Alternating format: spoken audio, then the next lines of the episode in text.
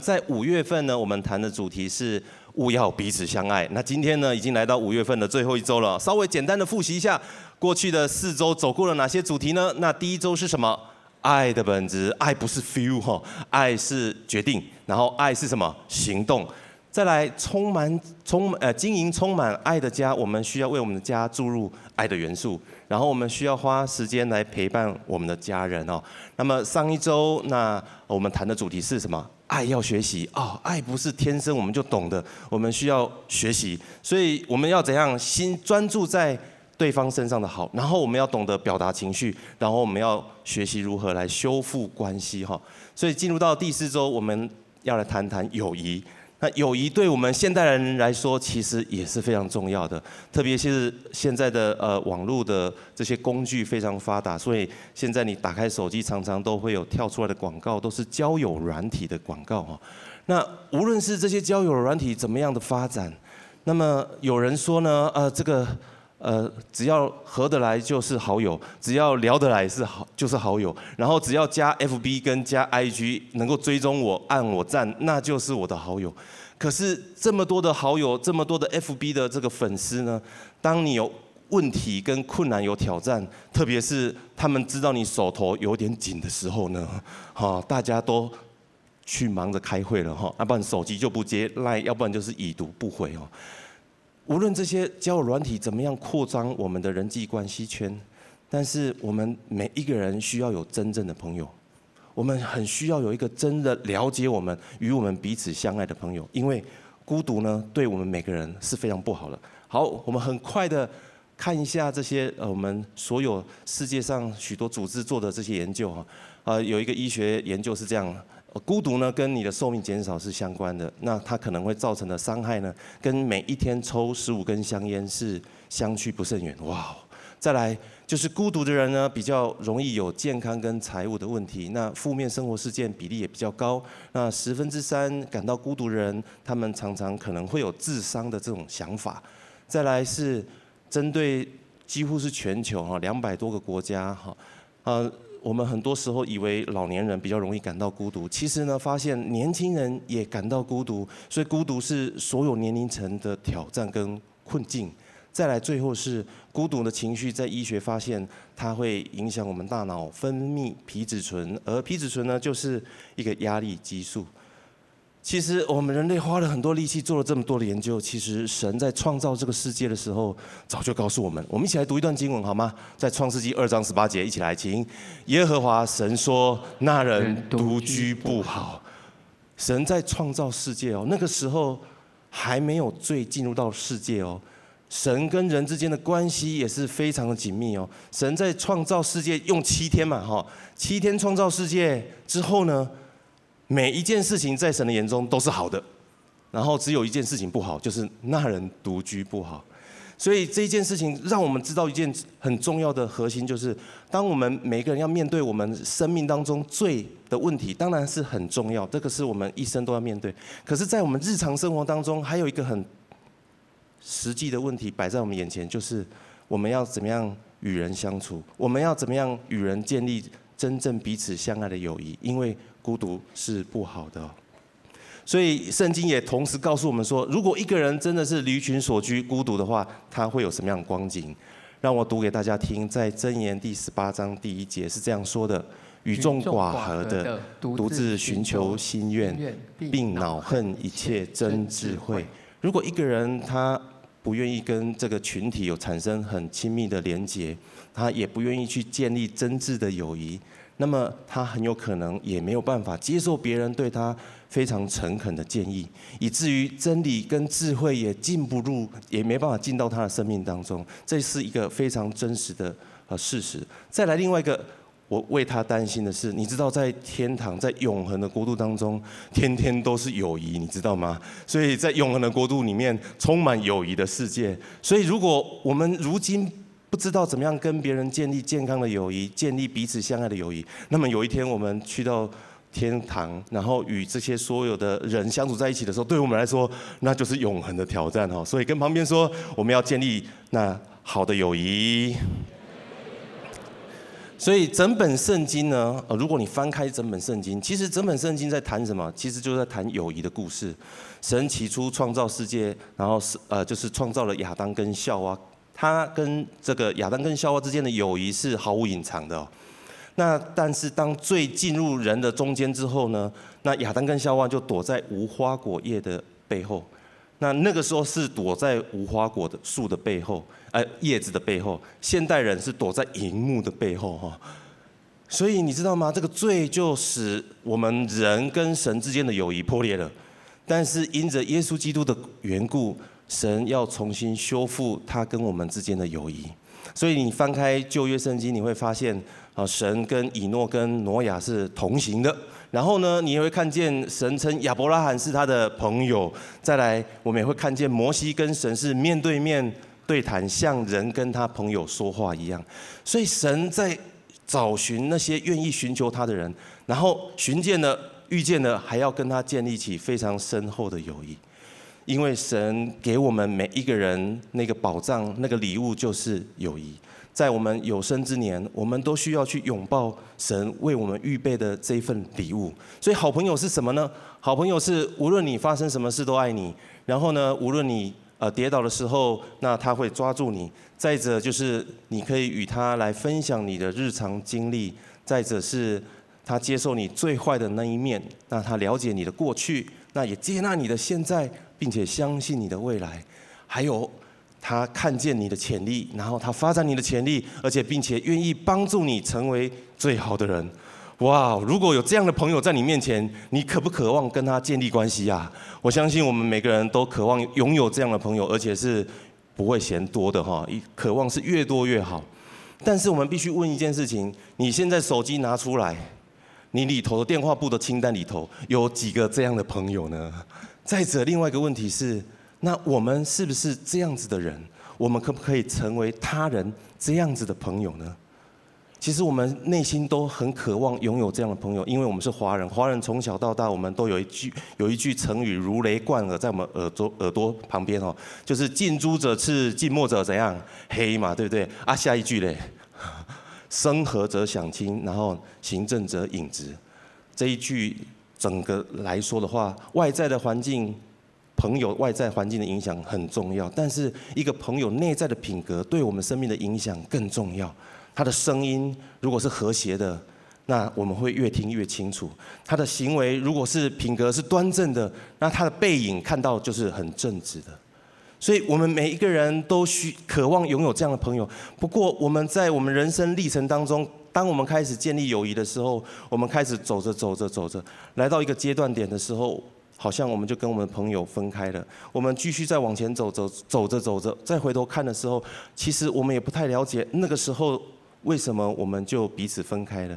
也许你知道原因，但是也许你不知道整个全事情的全貌，以至于我们在这个处境当中继续要往前的时候，我们开始觉得我们的朋友要慎选，所以选来选去，选来选去，最后没有什么人可以选，只好选。猫跟选狗了哈，因为他们最忠诚的嘛哈，所以我的我的朋友呢，回到家看到他在他家的狗的时候，就抱着他，史努比啊，你知道今天在公说公司上发生什么事情？你知道吗？你知道老板怎样对我，然后同事怎样对我？只有史努比你最知道我了，你最乖了。其实他只是眼睛看着你，期待你赶快给他今天的晚餐嘛，对不对？那另外一种处境就是啊，反正人都一样啦，所以呢，我们就是五湖四海皆朋友。一切随缘，人来了，人去了，都是这样子。我们不要太认真，因为认真的人就先输了。所以这是很极端的两种处境。但是其实，在我们身旁，我们不难去看见，他们是用这样的方式在啊建立友谊。但圣经怎么样告诉我们呢？圣经告诉我们说，滥交朋友的自取败坏，但有益朋友比弟兄更亲密。神告诉我们说，当我们如果可以跟一个朋友建立起深厚而且彼此相爱的友谊的时候，甚至这样的友谊关系比你的亲兄弟更加的亲密。那么，我们不禁会问：那到底谁可以成为我生命当中那一个挚友呢？所以给大家今天第一个标题，就让耶稣成为我们生命当中最好的朋友，就让耶稣成为你我生命当中那最真挚的朋友。呃，我是在呃国小的时候，其实就去过教会的儿童主日学啊，但是差不多在小四、小五的时候就没有再去教会了。那一直到国中毕业之后呢，因为我们那时候的国中是呃升学班，所以压力是颇大的。那那一年呢，我那一年刚好又是华人的生肖年，是龙年，所以我印象很清楚哦。那一年我先调查一下竞争对手有多少人哦，总共有五十四万，超多人。现在每一年的考生大概只只剩下十七万了哦。那你知道那个时候考完试之后，我就很期待能够拥有一个真挚的朋友，因为我们男生班就是打屁聊天跟吹牛嘛哈，除此之外哈已经想不到其他的东西了。那我就很期待能够找到一个真挚的朋友，是他懂我，我懂他。但是其实是有挑战的，再加上那个时候我们家我们的父母遇到了财务上投资的困境，那我父母。曾经的朋友，好像每一个人都好像变仇人一样哈。虽然我那时候是孩子，我不太了解他们之间到底发生什么事情，但是我可以感受到人与人之间的张力。那那个时候，我就走着在呃走在我们家附近的时候，就发现我们家附近一百五十公尺处有一间教会。有一次经过的时候呢，那就抬头一看，发现他们上面挂着个布条，就是“耶稣是你最好的朋友”。这九个字那时候在我眼中，好像仿佛是一零一大楼一样树立在我眼前，让我心中发出一个哇哦！然后有一盏灯就打在这九个字上，也有另外一盏灯打在我的身上，好像这两盏灯投射灯中间又有一条线把我们连接了起来。那我心里面就想，如果有人愿意把这样子的答案就挂在这个地方的话，那不就是正在我在找寻的答案吗？于是我就走进了教会，然后与耶稣相遇了。我相信我们每一个人，在我们生命当中，我们都渴求能够与这样一位真挚的朋友能够相遇，而耶稣就在我们人生的十字路口与我们相遇。我们一起来读一段经文，在约翰福音十五章十四节到十五节，一起来，请。你们若遵行我所吩咐的，就是我的朋友了。以后我不再称你们为仆人，因为仆人不知道主人所做的事。我乃称你们为朋友，因我从我父所听见的，已经都告诉你们了。耶稣知道我们每一个人独居不好，我们需要有友谊，所以呢，呃，他帮助我们，呃，无论我们过往。经经历过什么样子的失败跟挫败，他渴望帮助我们，可以从对友谊这个观点能够被重建起来，以至于他透过圣经新约的故事的描述，让我们看见那个友谊的图像长什么样子。好，接下来我要请大家再读一段经文，在约翰福音第十三章二十三节，一起来，请。有一个门徒是耶稣所爱的，侧身挨进耶稣的怀里。多数的学者认为这个门徒就是约翰。那约翰他很知道自己是耶稣所爱的，所以他常常在约翰福音这边在在写的时候都是写他是耶稣所爱的那一位门徒。他不仅是说，还把它写下来。所以我觉得他超级聪明的，因为从那时候写下来到现在已经两千多年了哈。每个人读到约翰福音的时候，都再一次宣告。约翰是耶稣所爱的门徒。你知道这位门徒，当他与耶稣一起同坐席的时候，他侧身挨进耶稣的怀里。你知道可以，你可以想象那个图像吗？一个大男人，然后他靠近耶稣的胸怀，然后躺在他的胸膛。如果他们的关系没有非常亲密，他们不会有这样子的行动表示。约翰他贴近耶稣的胸膛。躺在他的怀里，我不禁就要问在场所有的弟兄了：当我们把我们的手机拿出来，我们所有的名单里头，有哪一个你的朋友是可以这样贴近你的胸膛？然后有哪一个朋友是你可以贴近他的胸膛？我第一次看到这个图像的时候，觉得，哦哟，好肉麻哦。那我特别是我想起那时候第一次来到惊奇教会的时候。我发现惊奇教会的弟兄很爱给予拥抱，特别是我认识以文哥之后，以文哥常常每次第一次看到、第一眼看到我的时候，就是张开双手，然后给我一个拥抱。坦白说，那个时候来到惊奇教会是有点不太习惯的，因为我觉得弟兄之间握手就好了，干嘛一定要拥抱啊？好挑战哦！但是随着这样子每一次拥抱、每一次的拥抱、每一次的拥抱，开始我渐渐的明白，原来他们身上有那耶稣真诚的爱，以至于发自于内心的那份爱，他们透过实际的行动来表现出来，以至于我现在开始也愿意张开我的双臂来拥抱其他的弟兄。虽然我知道还有很大的成长空间，但是我知道我跟过往不再一样了。所以爱需要学习，那爱也需要有行动的表现。我必须说，如果我们无法挨进耶稣的怀里，我们也很难让人可以挨进我们的怀里。所以这个图像希望能够放在每一位家人跟来宾朋友你的脑海当中，让你可以看见神为我们预备的那一份友谊，就是像这个图像一样。耶稣是神，我们是人。耶稣是有无罪的，我们是有罪的。但是一个创造宇宙万有的神，他愿意接纳我们这个罪人，这是一件非常惊天动地的事情，而且是一件大好的福音。我们再一次来读一段经文，在马太福音第十一章十九节，一起来听。人子来了，也吃也喝，大家却说他是酒肉之徒，跟碎棍和坏人交朋友。但是上帝的智慧是从他智慧的果子彰显出来的。你可以想象吗？如果一国元首突然跟一个罪犯一起吃饭，吃饭吃到一半的时候，这个罪犯突然就挨进那个一国的元首的胸膛，然后照片被拍了，然后传到网络上去，那我相信那个呃，就是总统府发言人或者是白宫发言人，马上就会出来做撇清的动作。但是神并没有拒我们于千里之外，纵然我们有罪。他仍然接纳我们，他将他的胸膛打开，让我们可以侧身靠近他的胸膛，进入他的怀里，让他的爱可以拥抱我们。这是神他要做的事情，也是他要示范给我，让我们知道。当他这么做的时候，我们的生命渐渐的被改变，就如同我刚刚所分享我自己的经历一样。当我一开始我不知道怎么样去拥抱别人，但是在这个环境当中，随着别人给予我的拥抱，我渐渐懂得如何拥抱别人。耶稣也是一样，当他打开他的胸膛，让我们靠近他的时候，我们渐渐的知道我们如何打开我们的胸膛，让别人也可以靠近我们。就如同我们所华人所说的“近朱者赤，近墨者黑”。当我们越来越靠近耶稣的时候，那么我们身上就带着耶稣馨香的气息，好不好？跟旁边说，你身上有耶稣的味道。那有一次在牧养过程当中呢，那刚好有一位姐妹来到我们的小组，来到我们前呃的面前。那她遇到她家庭很大的冲突哦，那他跟先生之间的关系非常非常的这个有张力。那我记得哈，有第一次跟这位他的先生见面的时候呢，他的先生是双手抱胸前，然后身体往后仰，我可以感受到那个讯息就是你不要离我太近。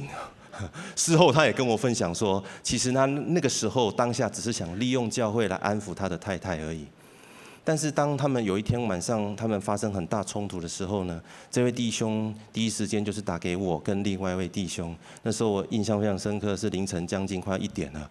那他非常非常的沮丧，甚至他有自伤的这个念头。于是我们非常紧张，就冲到他上班的地方，然后约他在附近的这个便利商店坐在前面，然后就聊了一两个小时。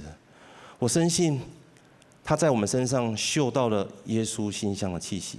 在他所有的这些朋友清单里头，我相信他那一天在找寻一个可以帮助他的人，但是他找到了我们两个，因为我们身上带着耶稣馨香的气息。虽然我们没有办法让他随口随到，但是他借着我们身上的馨香的气息，最终他找到了那个源头，就是耶稣基督，以至于最后他认识了耶稣基督，也成了耶稣基督的门徒。感谢赞美神，我们再次将最大掌声归荣给神，好吗？因为唯有耶稣基督能够成为所有各式各样人的朋友，也唯有耶稣基督能够包容接纳所有的人。所以我们一起来读一段经文，在罗马书第五章七到八节，一起来听：为一人死是少有的，为人人死或者有敢做的。唯有基督在我们还做罪人的时候为我们死，神的爱就在此向我们显明了。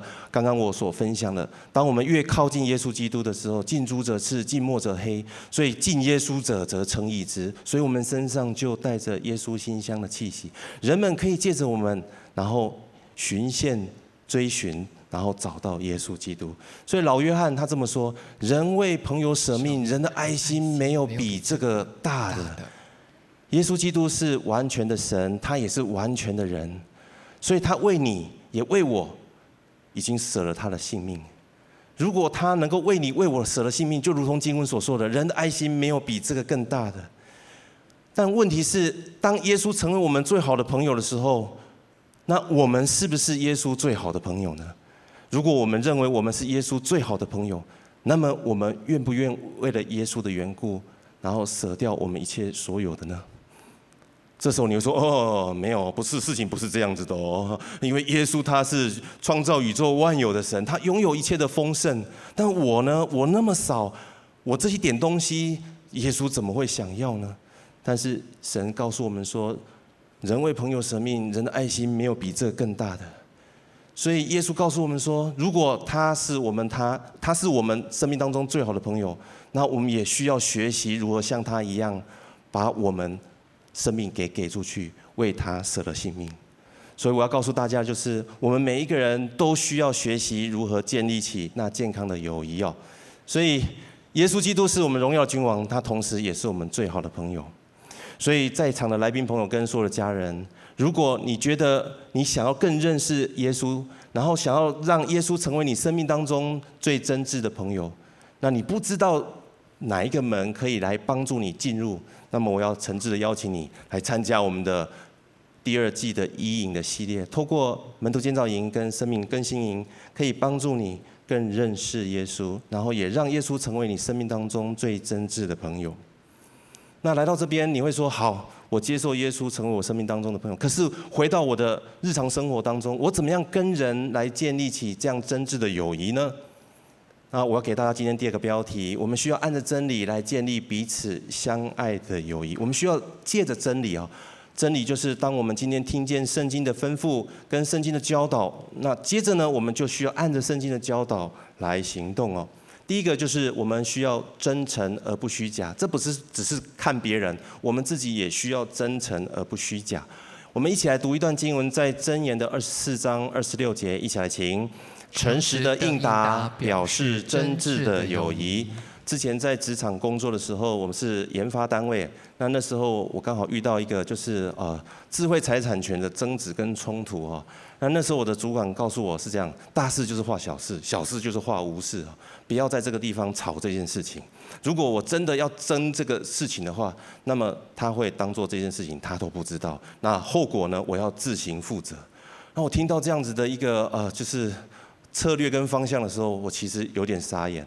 那么那时候我知道我们公司里面还有另外一位基督徒，他是学法律的，那我就征询他的意见，他就给我一句话：我们就是很诚实的呈现一切。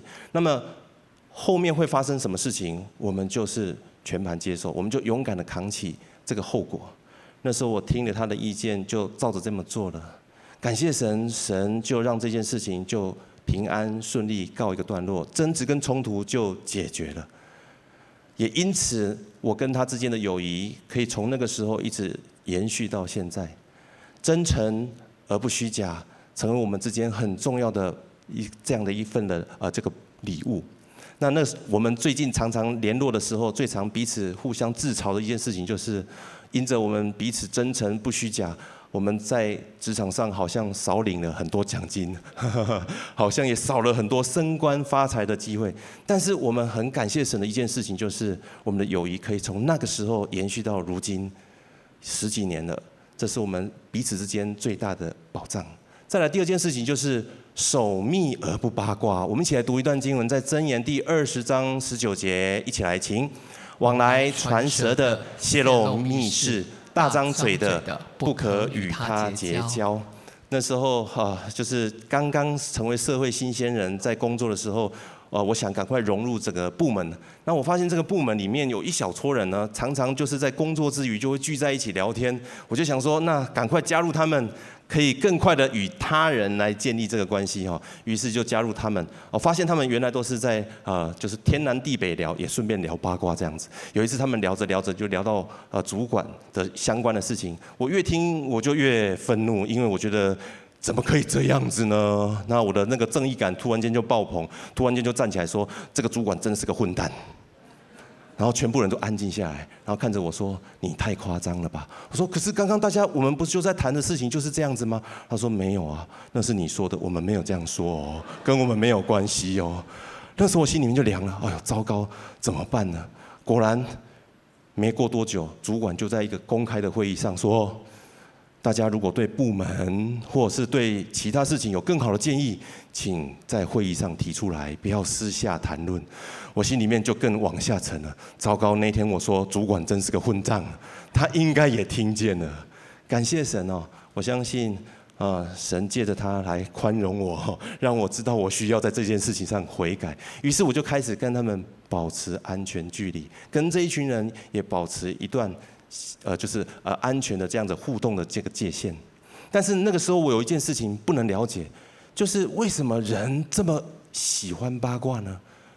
到底是什么东西吸引着这一群人，一定在工作之余，大概是每一两个小时，大概就一定得聚在一起聊一聊，再散开，然后这一个两个小时再聚在一起再聊一聊，再散开，就是这样子。后来我在圣经当中找到了答案，传舌人的言语如同美食，深入人的心腹啊。如果有五星级米其林的食物摆在你的眼前，你能够抗拒得了吗？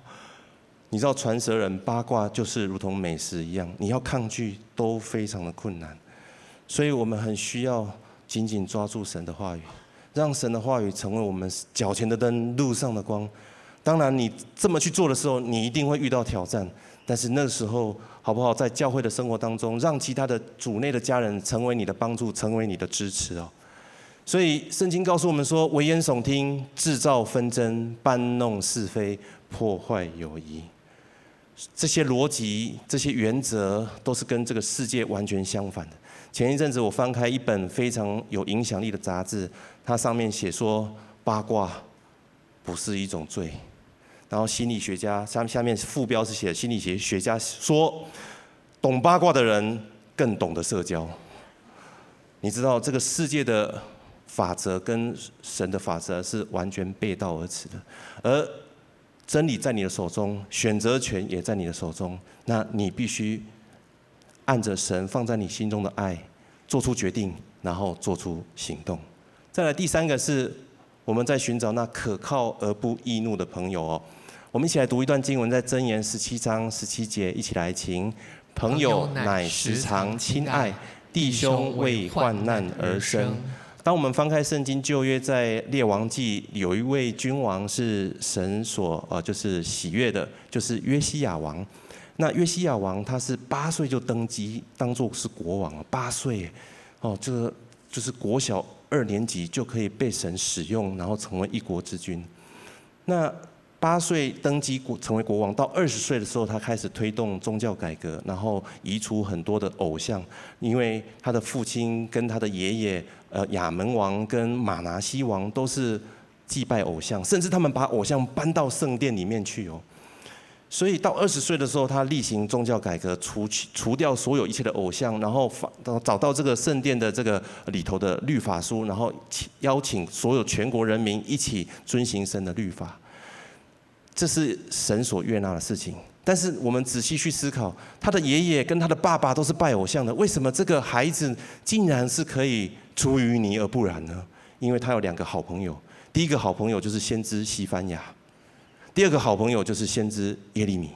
这两个好朋友都是敬畏神的人，而且他们是非常勇敢的人，以至于这两个朋友成为约西亚很重要的帮助，让他在站立在一国之君的时候。他不会受到他原本原生家庭的影响而迷失掉，迷失了自己，而他可以选择敬畏神。所以，对一个对我们每个人来说，可靠而不易怒的朋友，将是我们生命当中非常重要的支持与帮助。而什么样的人是可靠而不易怒的呢？就是敬畏神的人。当一个人越敬畏神，他的 EQ 就越高。下一段经文是这样说的，在箴言二十二章二十四节，我念给大家听。好生气的人不可与他结交，暴怒的人不可与他往来。再一次，神把交友的法则都放在我们手中了。那么，我们这时候就需要做出一个决定，然后采取行动。最后一个是宽恕而不记恨。我们一起先来读一段经文，在箴言十七章第九节，一起来听：宽恕别人过错的，得人喜爱；不忘旧恨的，破坏友谊。呃，耶稣呢，他挑选了、拣选了十二个门徒。那在这十二个门徒当中呢，那有一个门徒叫做彼得。他是一个非常冲动，但是非常直觉的人哦。那如果你翻开新约圣经，你会看到彼得都是率先一马当先哈，抢先真快。所以呢，那个耶稣要被逮捕的时候，他马上亮刀了。然后再者呢，这个耶稣在海面上行走的时候，第一个跳出去船外的是谁？也是彼得。然后在宴席上面，在最后的晚宴上面，耶稣说他要被卖，然后被钉十字架。那是谁第一个跳出来说：“我就是。”你就是遇到什么样困难，我也必与你同在。是谁呢？就是彼得。我们来看彼得怎么说。彼得说：“众人虽为你的缘故跌倒，我却永不跌倒。”但是耶稣告诉他说：“我实在告诉你，今夜鸡叫以先，你要三次不认我。”彼得这时候还不服气，他说：“我就是必须和你同死，也总不能不认你。”哦，非常霸气耶，然后非常有嘎子哦，马上就宣告出来了。但是我们都知道，就在几个小时之后，那结局是什么呢？结局是，当耶稣被捕之后，有一个使女认出了彼得，于是彼得说：“我不知道你在说的是什么。”接着一转身，又另外一个使女又认出他：“我认得你，你就是与耶稣一同伙的门徒。”他说：“我发誓，我不认得那个人。”最后再转身出去。结果转身出去的时候，又遇到另外一个人，另外一个人跟他说：“你的口音泄露了，你就是与耶稣同党。”于是彼得怎么说？彼得说：“我发誓咒诅我自己，我不认得那个人。如果是我认得那个人，我就是猪，我就是狗，就是咒诅他自己。”你知道，这才是几个小时的前后就有这么大的反差。我相信那一天对彼得来说，是他人生当中最黑暗的一个夜晚，因为他才刚刚在。晚餐的时候，对着耶稣，对着所有人说出那个豪气万千的承诺，但是几个小时之后，他就违背了自己所说的话。我相信那一天晚上有许多的悔恨，然后有许多的懊悔，就是把彼得拖进那无底的深渊。但是当我们翻开圣经到路加福音第二十四章的时候，我们看见耶稣复活之后，在还没向十一个、十二个门徒跟十一个门徒显现之前，他首先向彼得来显现，我深信耶稣基督知道彼得心中的懊悔，他知道他的门徒，他所爱的门徒彼得，就如同那一天行走在海岸海上一样，他看见那风浪就沉了下去。如今彼得因着懊悔，他也沉了下去。所以耶稣再次伸出他的手，而这一次他伸出的手的时候，跟在海上伸出的手最不一样的地方是，他的手上多了钉痕。而他的手的温度也跟过往不再一样，而是更加的炙热，以至于彼得可以从懊悔当中被神、被耶稣基督救拔出来。从这样的故事，我们可以看见，耶稣他做了一个最好的示范。当我们生命当中，我们遇到了朋友被对我们的背叛、对我们的违背的承诺的时候，我们需要学习耶稣，像耶稣一样来宽恕我们的朋友，而不记恨。以至于我们可以在我们的友谊的这一条道路上越走越坚定，然后我们友谊也越发的坚固。上个礼拜鸿儒哥跟我们分享，爱需要学习。这个礼拜我要鼓励大家，建立友谊，我们也需要学习。无论你的年纪现在是青少年，或者是社青，或者是中壮年，或者是老年，我们都需要学习如何建立彼此相爱的友谊。所以今天要跟大家分享的是，我们很需要学习。如何建立真诚而不虚假的友谊？守密而不八卦，可靠而不易怒，宽恕而不记恨。这不是建议，这是从神而来的命令。我们最后一起来读一段经文，在约翰福音第十五章十二节到第十三节，一起来请。你们要彼此相爱，像我爱你们一样。这就是我的命令。人为朋友舍命，人的爱心没有比这个大的。我们一起来祷告。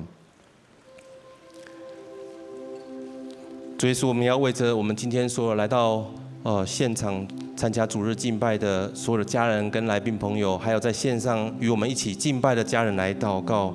主，我们在友谊的这一条道路上，我们都遇过许多的高山低谷，我们也遇过一些的挫败，还有一些伤害。但耶稣，你今天仿佛要对我们每个人说：“朋友，我是可靠的，因为连我的命都愿意为你舍了，还有什么是我没有办法为你舍的？”我觉得耶稣今天好像要对我们每个人说相同的话。他要来恢复我们每个人对于友谊的认知，要来医治我们过去在友谊上面所遇到的伤害，再者帮助我们重建与人与他人那样子深切的友谊。如果是这样的家人，我要为你来祷告，我要邀请你将你的右手放在你的心上，让我为你来祷告，也深信耶稣基督也要进入到你的生命当中，成为你的帮助。